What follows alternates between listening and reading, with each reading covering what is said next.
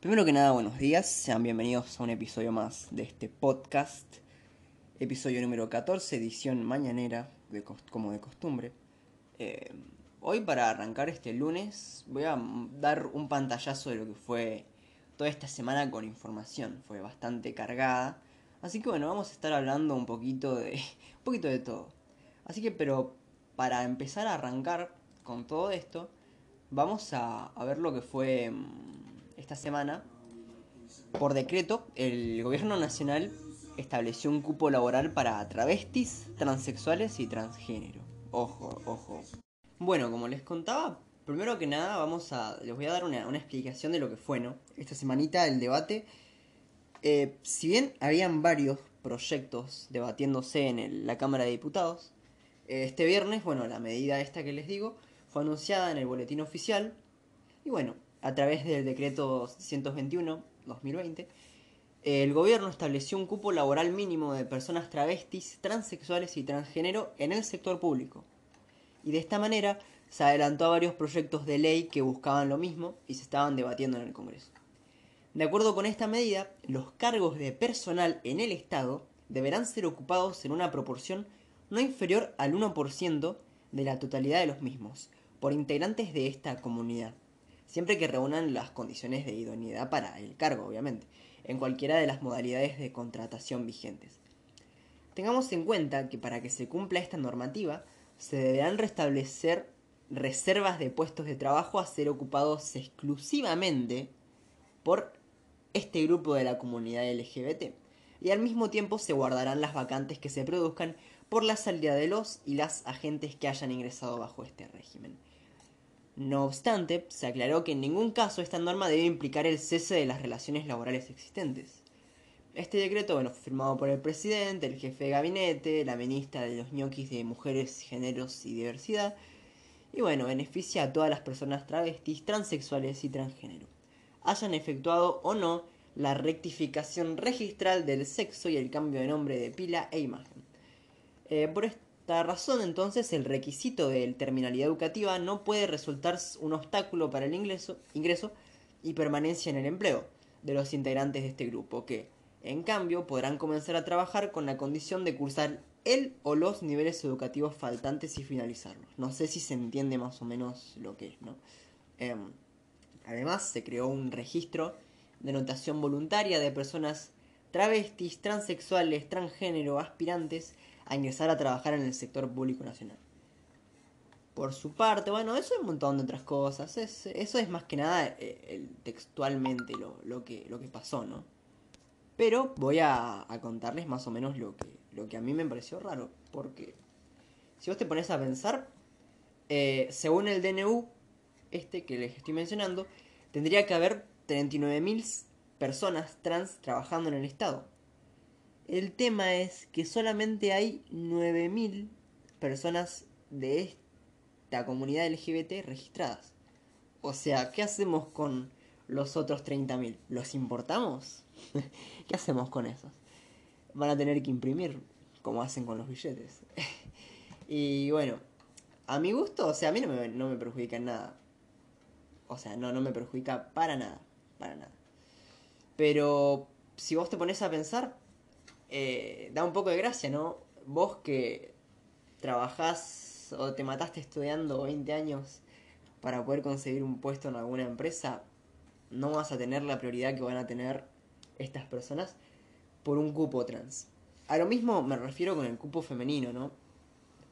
Yo les pregunto a las mujeres siempre, a mis amigos, a la gente que conozco, em, ¿qué preferirías? ¿Que te tomen por tu género o por tu capacidad laboral.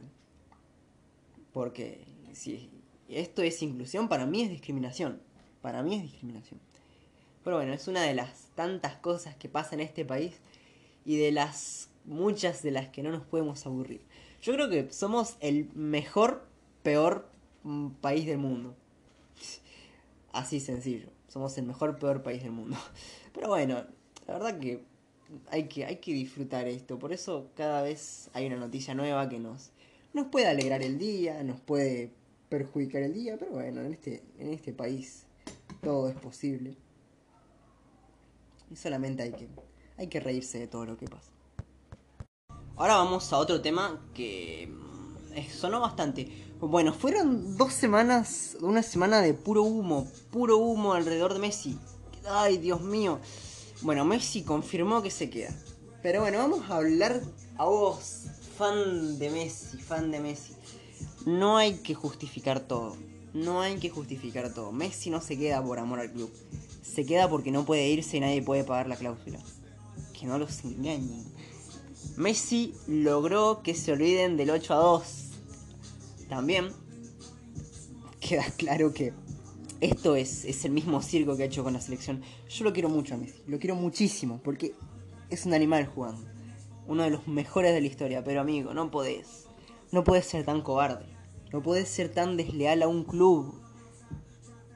No podés. Eh, te dieron, te dieron la vida, hermano. Te dieron la vida. No, no, no puede, no puede. Pero bueno, en esto, a mi gusto, ganamos todos los que nos reímos del Barcelona. Eh, pero Messi confirmó que se queda. No se va a ir porque ama al Barça, no, amigo, no es por eso. Es porque no. Si vas a un juicio con el Barça, lo vas a perder. Obviamente que lo vas a perder. A mí me da muchísima gracia que haya fans del Barça, de Messi diciendo, no, lo hace por amor al club. Me dijo, ahora voy a seguir en el club porque el presidente me dijo que la única manera de marcharme era pagar la cláusula, que eso es imposible. Y luego que había otra manera que ir a juicio. Y él no quiere ir a juicio porque el Barça es el club de su vida. Está bien, todo lo que quieras.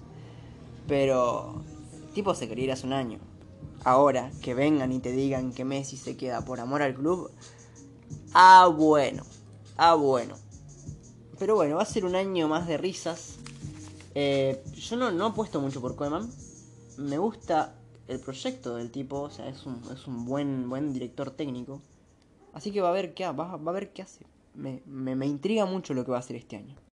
Pero bueno, ya dejando un poco a lo que fue el Barça, toda este, esta conmoción. Eh, ayer, ayer hubo partido, bueno, está la NBA, no sé si a algunos le gustan, yo se lo recomiendo. Si no estás haciendo nada en la cuarentena, porque todavía hay cuarentena, lamentablemente, todavía hay cuarentena. Mírate unos partidos de NBA, mirá, mirá, mirá fútbol, no sé, algo, amigo. Puedes aprender un idioma. He, hablado con mucha gente que, se aburre en la cuarentena. A mí no me da basto el tiempo, ¿no? Les digo, estoy grabando un podcast con 20, 30 minutos que me sobran del día que podría estar aprovechando durmiendo o estudiando. Y esto, esto me gusta, me gusta, me encanta, me fascina. Pero bueno, vamos a seguir hablando un poquito de lo que fue esta semana, por Dios. Eh, don Alberto Fernández dijo que muchas veces el que delinque lo hace porque no encuentra una alternativa mejor. ¿Qué mensaje en materia de seguridad es este? ¿Por qué? ¿Por qué dice eso? No podés justificar la delincuencia, no podés. Podés prometer combatir la delincuencia, sí, sí, sí. Pero, ¿por qué decís que la, que la desigualdad lleva a las delincuencias? Está bien, obviamente que es eso. Pero no podés justificarla, no, no, no, no, puede ser. Me da mucha gracia. Pero tengamos en cuenta que esta semana fue terrible porque no sé si esta semana o la anterior falleció la, chica que no había podido ver a su papá. Eh, no recuerdo el nombre ahora, no recuerdo el nombre. Y él ni siquiera sabía lo que había pasado. No sabía. este país da para todo. Da para todo, da para todo. Ay, bueno, si hablamos de la ideóloga del mega plan para combatir la inseguridad, Sabina Frederick la antropóloga ministra de Seguridad, que dice que a la delincuencia hay que combatirla con buenas vibras y amor. me mato de risa, me mato de risa. Esta semana estuve leyendo eh, mucho, mucho lo que fue, bueno, Alberto en... Alberto mucho... A ver, ¿cómo les puedo explicar, no? El tipo fue a una conferencia de Peugeot, la presentación del nuevo auto eléctrico, toda la cosa y se puso a hablar de Ford en la presentación de Peugeot. Me encanta, igual no, no, no, no lo voy a tergiversar. Eh, lo que hizo el tipo fue, fue llamar al plan de Henry Ford eh, allá por, no me acuerdo el año, se los debo al año. Pero bueno, el tipo impulsó una, una una, un plan, por así decirlo, para que todos lleguen a su auto. Pero no fue así, no fue así. El tipo lo que hizo fue ofrecer 5 dólares más al que produzca más. Pero si estaba capacitado para recibir esa plata, él la iba a dar. O sea, fue un poco out context lo que dijo Alberto, pero tampoco era para pegarle tanto, ¿no? Eh, se me olvidó lo que iba. Ah, él dijo que había que renovar el capitalismo, ¿no? Había que renovarlo. Bien, perfecto, hay que renovarlo. Em, dato curioso, para 1890 teníamos en el planeta 7 millones de personas, si no me equivoco. Más o menos un estimado. El 95% de esas personas vivía con un dólar diario. Las fuentes, anda a chequearlo, ya saben a dónde, ¿no? Pero vivían con un dólar diario. Hoy somos 8 billones, 8 mil millones, no sé bien eh, la cantidad de habitantes que somos, pero el nivel de pobreza se redujo a niveles de 5%. Ojo, tenemos un 5% de pobres.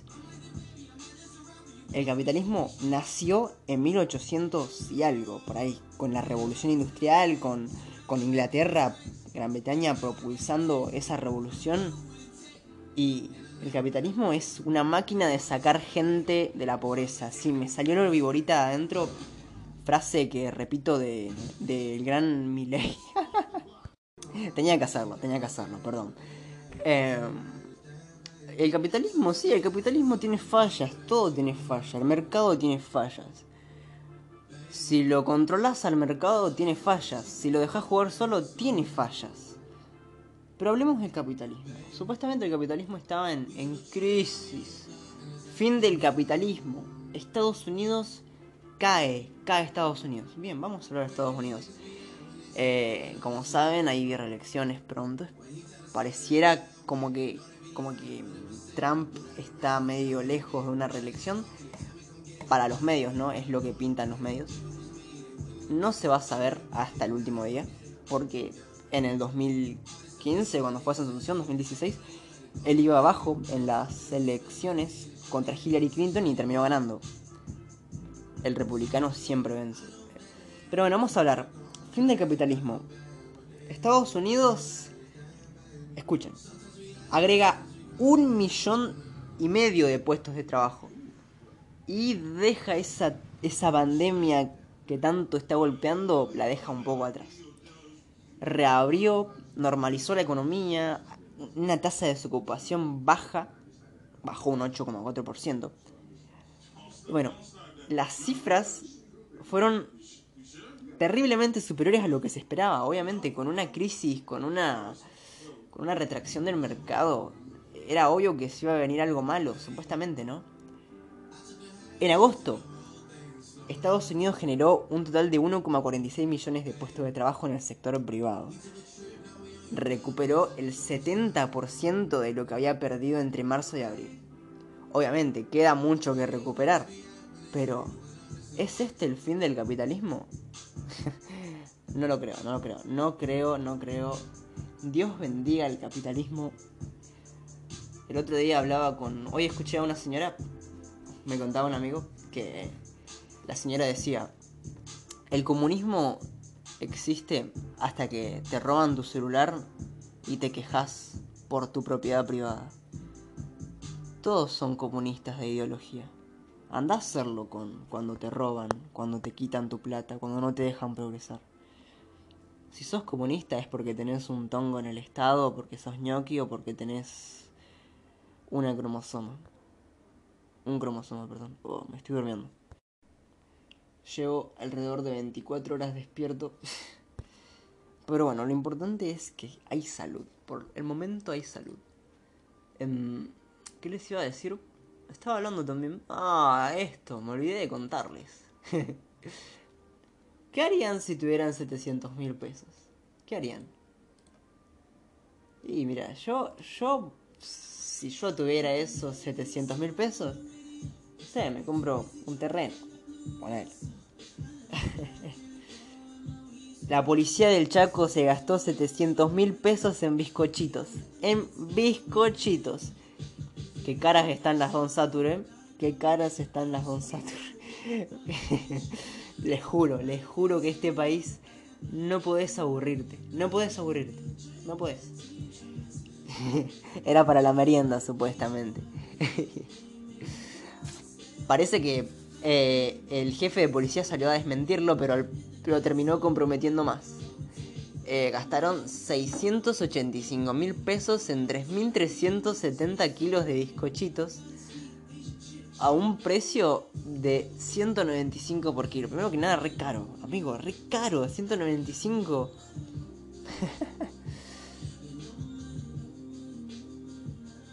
no, no, no, no puedes, no puedes. El, el jefe de la policía dice, lo primero que quiero aclarar es que trascendió una noticia malintencionada. Intentan decir que la policía gastó 700 mil pesos en bizcochitos para comerlos en tres días y no es así. Según son las compras para tres meses. Está bien, está bien. Pero bueno, o sea, son 700 mil pesos en bizcochitos. En tres meses. Hay gente que no come. Hay gente que no come y vos compras bizcochitos. Pero bueno, les traigo una noticia más o menos, más o menos alegre para cerrar el podcast. Hace unos días surgió un, una, no sé, una tendencia, una campaña. La hizo Dan, un, tuitero muy conocido, eh, para alimentar a, un, un comedor, hacerles un asado. Es increíble la cantidad, la cantidad de plata que juntaron. Están enfermos están enfermos todos. Los que donamos, yo doné, no mucho, pero doné algo. Em, es increíble, es increíble la, superioridad de la derecha. En, en 14 días, 15 días, hicieron cosas increíbles. Hoy estaba viendo y los chicos estaban... En, eh, ahí me olvidé. En una... ¿Cómo se llama? Una campaña de... ¿Cómo se llama? Ay, me olvido, miren, estoy re dormido. Estoy re dormido. Ahora sí, me acordé, me acordé. Eh, había una campaña porque un nenito tiene una enfermedad. No recuerdo ahora bien el nombre de la enfermedad, pero bueno, Maximiliano. Eh, era bastante, bastante grave la enfermedad. Hay que juntar mucha plata. Escucha mi perro atrás, ¿no? Es, increíble. Cuando uno quiere sentarse a grabar, empieza el perro a, gritar, a ladrar. Es increíble, es increíble, es increíble. Bueno, pero lo quiero mucho, así que lo voy a dejar que siga ladrando. Sigo, sigo porque no me dejan terminar, no me dejan terminar, es increíble. Estaba queriendo hacer que el podcast sea más prolijo, ¿no? Pero bueno, lo voy a dejar así porque porque me gusta, porque no, no, hay necesidad de que esto sea políticamente correcto. Como les decía, se junta muchísima plata, muchísima plata para cosas que, tienen mucho valor y la verdad que me emociono, me emociono ver cómo la gente está ese lado humano. Me sale lo, lo, sentimental de adentro y, y, me encanta que la gente que la gente apoye, ¿no? Últimamente no es que está de moda, pero la gente se está dando cuenta de que hay sistemas que no funcionan, que, de que hay cosas que, que muchas personas no van a cumplir y no cumplen y lo mejor es, darse cuenta de qué lado de la vida hay que estar. Y me fascina, me fascina. Así que con eso voy a cerrar el podcast. Espero que tengan una excelente semana los que estén escuchando esto. Excelente, excelente semana. Disculpen por estar una semanita eh, fuera. Pero bueno, lo importante es que hay salud, lo importante es que estamos bien por el momento. Seguimos en cuarentena, seguimos en cuarentena, ya no, no es noticia. Pero bueno, hay que, hay que romper con la, la rutina del día. Descansen, coman bien. Si no tenés para comer, no sé, hacer un anuncio por Facebook pidiendo trabajo. El trabajo es la mejor ayuda para salir adelante. Así que voy a esperar que esto llegue a los 20 minutos. Los voy a dejar que me escuchen un ratito más. Les recomiendo un álbum de, música, obviamente. Es Bloom de Machine Gun Kelly, sino también eh, hay uno nuevo de Acru. Ay, ay, ay, ay, ay. Es, es el, presente argentino, así que se los dejo ahí picando. Muchas gracias por escucharme. Me encanta que, den apoyo, a pesar de que estaba un poco ah, un poco fuera de los podcasts. Así que muchas gracias por escucharme, que tengan una excelente semana y primero que nada buenos días.